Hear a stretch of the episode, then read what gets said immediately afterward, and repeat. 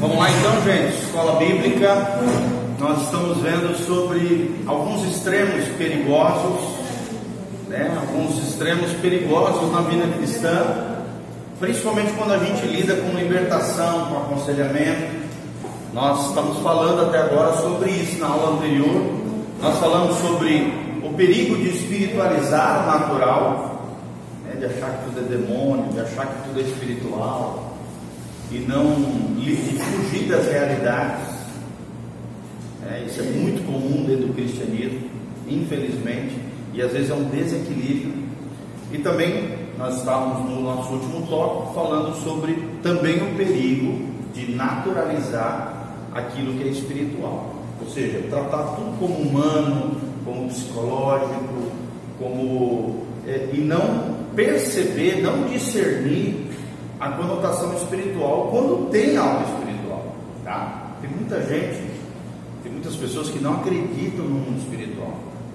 Né? Principalmente quem vem da, dessa linha racionalista, né? quem, quem às vezes está nessas faculdades humanistas, antropocêntricas, né? que coloca o homem em primeiro lugar, que o homem não precisa de Deus, que esse negócio de demônio não existe.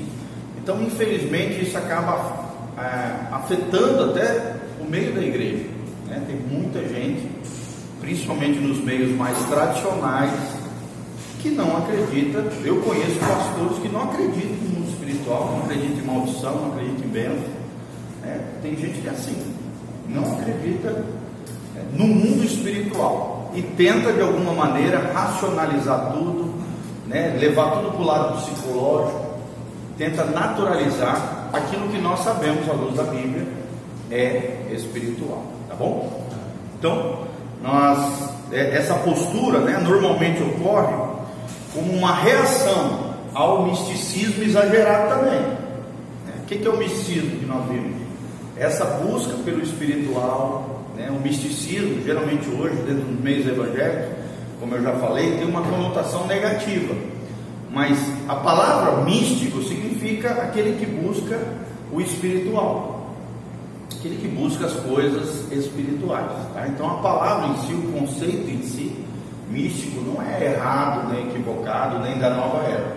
Mas é, é claro, a busca do mundo espiritual sem Deus, sem uma conotação bíblica, é claro que pode levar ao erro, à falha, à heresia e esses absurdos todos que existem hoje em dia, bom? Então, como um contraponto disso, acontece, é, é, surgem essas pessoas que não acreditam em nada espiritual e geram essas confusões todas aí, tá bom? geralmente essas pessoas são vêm de decepções, né? Principalmente com, é, com o meio pentecostal, acabam migrando para o meio tradicional e acabam é, é, vivendo uma vida cheia de dúvida, cheia de ceticismo, não acreditando em nada daquilo que é do mundo espiritual. Tá bom? O coração se fecha, né? a descrença surge é, e surge esse ceticismo crônico, como nós estamos vendo, ok? Então vamos lá. No segundo bloco ali da página 55 do nosso material, Paulo nos adverte que a letra sem o espírito mata. Sim ou não, gente? A Bíblia, se não tiver o Espírito junto que vivifica a letra, a própria Bíblia usada de maneira é, equivocada pode matar pessoas, sim ou não? Sim. Um exemplo é a época das cruzadas, né? Nós, nós vemos que na época das cruzadas a Bíblia foi usada de forma equivocada para matar pessoas, para perseguir os judeus, dizimavam famílias inteiras, comunidades inteiras, tanto de judeus como daqueles que eram contrários à fé predominante naquela época, que era a fé católica romana. Vocês sabem disso, né? Então, infelizmente, se a gente usar a letra sem o espírito que está por detrás dessa letra, sem o entendimento, sem o discernimento do Espírito Santo, sem o cuidado de analisar a Bíblia como um todo, né? a Bíblia explicando a própria Bíblia, entendendo todo contexto bíblico, um contexto histórico que envolve a palavra de Deus, ela pode matar pessoas, tá? O conhecimento sem amor e obediência apenas incha a cabeça. Será que existem pessoas assim, gente? cheia de conhecimento, sabe às vezes até versículo de cor, conhece todas as histórias bíblicas, mas não obedece coisas simples da palavra. Tem muito crente assim, que na verdade é a falsa piedade, né? Tem uma aparência de piedade, como diz o apóstolo Paulo, mas por dentro são sepulcros caiados, estão apodrecidos nas coisas básicas, maltratos familiares, né? É, acaba é, é, falando palavrão, vivendo uma vida totalmente equivocada, errada, não obedece a Deus nas coisas básicas. Então, mais importante do que conhecer as coisas acerca de Deus, o que, que é mais importante, gente? Obedecer. Como é que é o abecedário do céu? Obedecer. O abecedário das criancinhas é ABCD. Né? O abecedário do céu é obedecer. Ok? Então, a pessoa acaba se ensoberbecendo, acaba ficando orgulhosa, presunçosa, arrogante. O próprio Jesus né, alerta que as tradições humanas podem anular os mandamentos de Deus. Olha só, na época de Jesus era o que acontecia. Eram homens doutores da lei, né, os fariseus, os saduceus, os herodianos, os herodianos, os escribas, eram versados na, na lei de Deus. Só que eles colocavam as tradições humanas acima da palavra de Deus. Eles desobedeciam a lei de Deus, a palavra de Deus, os mandamentos de Deus em coisas básicas, como justiça, como misericórdia, né, como amor ao próximo. Eles falhavam coisas essenciais, que é esse espírito que está por detrás da lei de Deus. Qual é o mandamento principal da palavra de Deus? Amarás o Senhor teu Deus com toda a tua força, com todo o teu entendimento, né? com toda a tua alma, e amarás também o próximo como a ti mesmo. Então, eles pecavam no básico, maltratavam as pessoas, perseguiam, apedrejavam as pessoas. Tem aquele episódio né, da mulher adulta queriam apedrejar, estavam agredindo ela, né, batendo nela. Aí Jesus entra naquela situação e fala o quê? Quem não tem pecado, que atire a primeira pedra. E provavelmente Jesus estava escrevendo no chão ali uma lista de pecados. E ninguém ousou apedrejar aquela mulher. Jesus teve que intervir com compaixão, com misericórdia. Então é muito importante isso não permitir. A tradição é importante? É claro, desde que ela não anule os mandamentos de Deus. Nós somos fruto de uma tradição cristã. Sim ou não, gente? Nós fazemos parte da história da igreja, da comunidade cristã ao longo dos séculos. Nós temos uma vasta tradição cristã de pensadores, né, de teologia, de doutrinas, de conhecimento de Deus, de práticas cristãs mas nada disso pode anular os mandamentos de Deus, a palavra de Deus e principalmente o Espírito que está por detrás da lei de Deus, tá? É aqui que começamos, né? Quando a pessoa acaba levando, colocando as tradições humanas e anulando os mandamentos de Deus, é aqui que começa uma espécie de engessamento da vida espiritual. A pessoa começa a atrofiar pessoa começa a morrer por dentro, ela começa a murchar. Você já viu alguém assim? Um legalista, né? aquela pessoa que sempre está condenando os outros, sempre está criticando, sempre está fofocando a vida alheia. Geralmente essas pessoas, gente, têm um pecadão escondidão na sua vida. Tem umas doutrinas que elas são mais fortes. Né? Que há, por exemplo. Nessa, nessa área de, de, de é, ah, é só a minha doutrina que é boa, é só isso eles fazem um monte de coisas erradas. Sim, sim. E, Exatamente. foca, perde a essência, do que a lei de Deus ensina, que é o amor, né? É, tem, tem demais, tá? Isso aí é uma coisa impregnada, isso faz parte da natureza pecaminosa. A nossa natureza pecaminosa ela é legalista, ela é crítica, ela é condenativa, ela quer punir os outros, ela não, ela não quer se enxergar como má, entendeu? Nós temos dificuldade de nos enxergar como pessoas pecadoras. Porque quando você reconhece a tua própria vulnerabilidade, a tua imperfeição, né? Você vive de maneira quebrantada com Deus e com as pessoas. Amém? Amém? Você tem compaixão do outro, porque você tem compaixão de você mesmo também. Aquelas pessoas que são muito ferro e fogo, né? né, né. geralmente ela, tem, ela é frustrada com ela mesma. E ela tem um pecadão escondido, ou vários pecadões escondidos, é tomada por um orgulho, e aí fica apontando para os outros, querendo dar um ar de superioridade, mas é um fracassado. É uma pessoa fracassada. Espiritualmente, está morrendo, está engessada aqui, como diz a sua vida espiritual. Está bloqueado o discernimento dessa pessoa. E aí, se você tem essa perspectiva, né? A eficácia pastoral acaba ficando substancialmente afetada, né? As tuas, os teus comentários, o teu aconselhamento, tudo vai ser afetado se você tem essa tendência legalista, crítica, condenativa. As pessoas não vão se sentir amparadas, né? amadas, elas vão ter dificuldade de abrir o coração com você se elas não perceberem em você compaixão, amor, aceitação, é incondicional. É muito importante isso aqui. Então, o resultado é que, em muitos casos, apenas perdemos tempo em aconselhamentos exaustivos e ineficientes, quando somos tomados desse, dessas mazelas aí. A nossa alma está engessada, porque a tendência é naturalizar o espiritual, é, psicologizar tudo, né?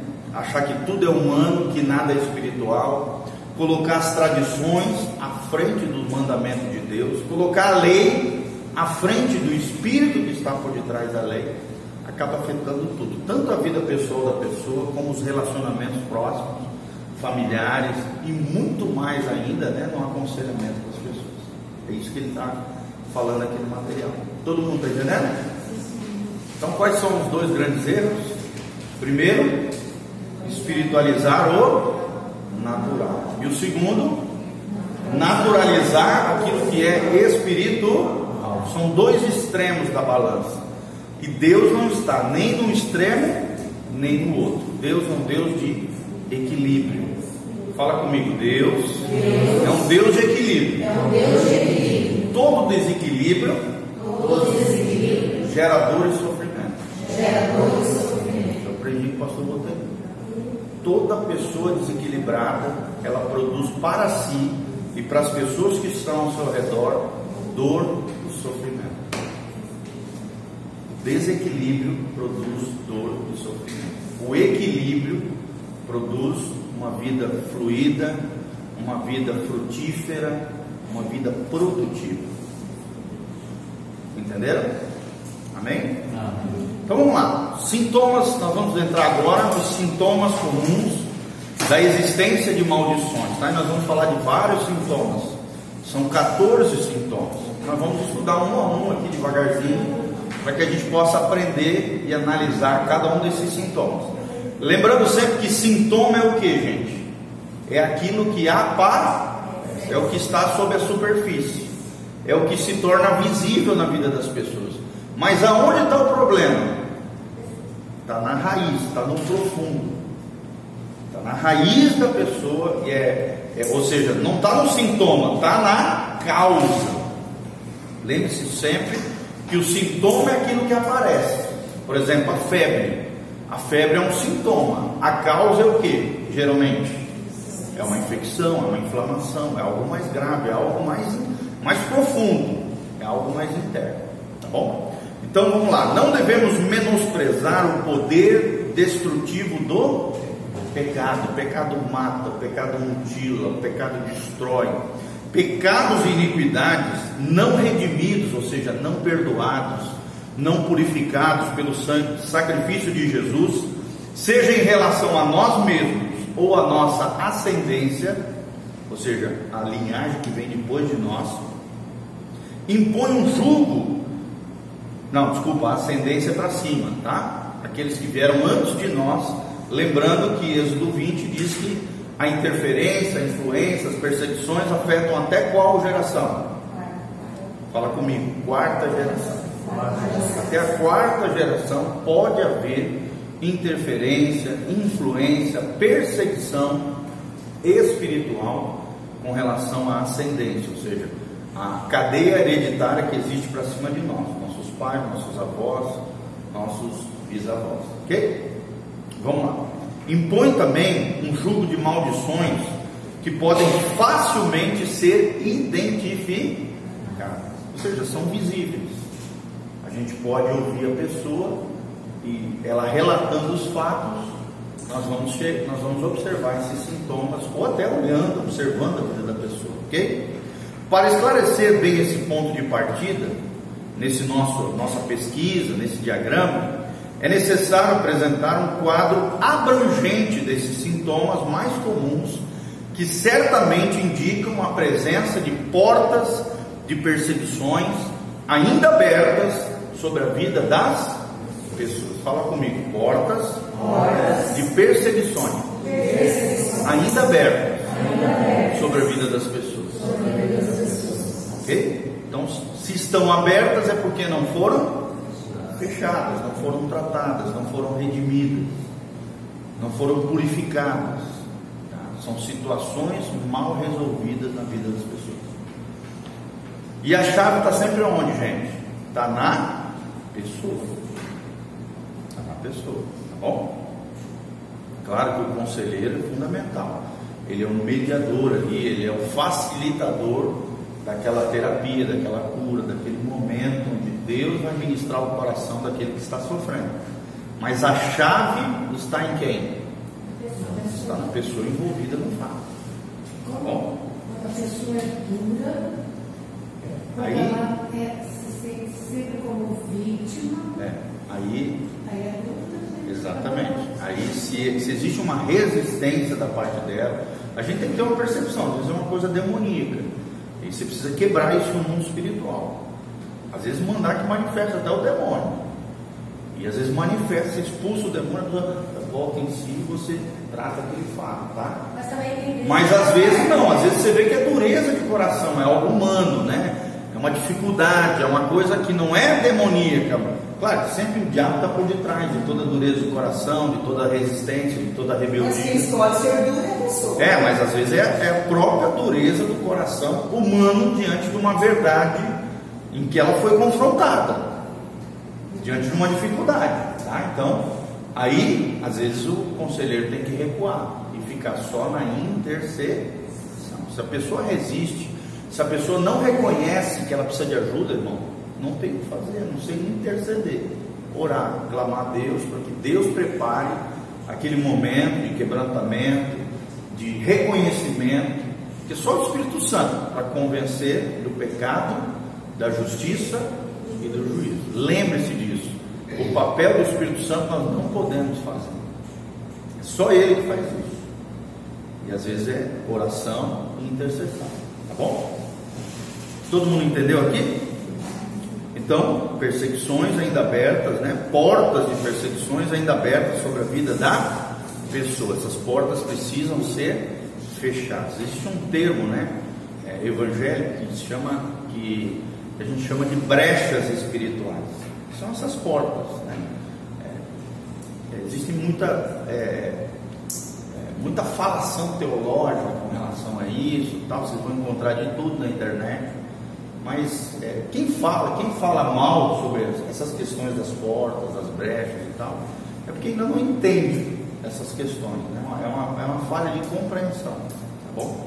De achar que na cruz Jesus já resolveu tudo. É claro que Jesus potencialmente já resolveu tudo na cruz. Sim ou não? O sacrifício de Jesus foi completo, foi pleno. O problema não está em Jesus, o problema está no ser humano que precisa se apropriar dos benefícios conquistados por Jesus na cruz do Calvário. Às vezes existem áreas trevosas, tenebrosas na vida do cara, e, e, a, e a própria cruz não consegue, na sua plenitude, operar, porque essas obras precisam ser abandonadas. É o que diz lá em Hebreus das obras mortas. Precisam ser banidas, precisam ser tiradas. Comportamentos precisam ser modificados é, reconhecimento, quebrantamento, arrependimento, confissão de pecado. Os princípios de Deus são imutáveis. Não é um passe de mágica a cruz de Cristo, não. Ela tem eficácia, ela é plena, ela é suficiente, ela é completa, mas a pessoa precisa ser crucificada, no sentido literal da palavra, morrer para o eu, morrer para o pecado, morrer para as atitudes erradas, para que a, a cruz faça um efeito na vida dela, quebrando esse poder do inferno sobre a vida da pessoa, tá bom? Não estou fazendo terrorismo gospel aqui, tá? Fiquem tranquilos. Vamos lá, então. Primeiro sintoma, gente: dom ministerial contaminado. Vocês acham que existe isso dentro da igreja? Quando a pessoa está servindo a Deus, entre aspas, com dons espíritas. Olha só que terrível isso aqui, gente. Tá bom? Quando a pessoa começa, ah, vem cá, eu quero profetizar na tua vida. O cara não é profeta, o Espírito Santo não falou nada. Às vezes ela vem de uma bagagem espírita, aí entra na igreja, se converte e não abandonou aqueles envolvimentos que ficaram lá para trás. E o diabo começa a contaminar ela e começa a servir a Deus, entre aspas, com dons espíritas e não dom espiritual. Ela pode ter até sido abandonada, mas ela precisa de perdão, um arrependimento. É, precisa de um tratamento ali pastoral, um mapeamento, né? Um- renúncias de alguns dons espíritas, quebra de- dessas portas que ficaram abertas, para que realmente né, não haja contaminação com relação a isso na vida da pessoa. Nós vamos falar aqui, tá bom? Então nós vamos dar uma ênfase maior a esse tópico devido às sutilezas, né, envolvidas nessas situações. Como por exemplo, para alguns isso pode até parecer estranho e até inadmissível, mas se você estudar as cartas de Jesus às igrejas da Ásia, vai se deparar exatamente com essas realidades. Sim ou não, gente? Teve infiltração no meio da igreja de coisa ruim, de seitas como dos nicolaítas, né? De várias, várias, vários espíritos enganosos que se infiltraram dentro da igreja. Ele menciona, né, que dentro das igrejas havia os que eram da sinagoga de Satanás. Olha só, que terrível. Sinagoga de Satanás. É quando, é, não era, é, eles estavam tentando operar na igreja de Esmirna. Tá bom? Pastor, a gente partilha assim uma lição. Hoje, a maçonaria eles estão dentro da igreja. Sim. Eles são obrigados a experimentar experiência tem. que eu falando no passado. Sim, se eles- filtra, contamina. A instrução deles é porque eles estão dentro. Sim, sim, sem dúvida. Tem até pastores envolvidos com isso. É, Infelizmente, acaba contaminando, tá bom? Os que eram da doutrina de Balaão, é outro exemplo aqui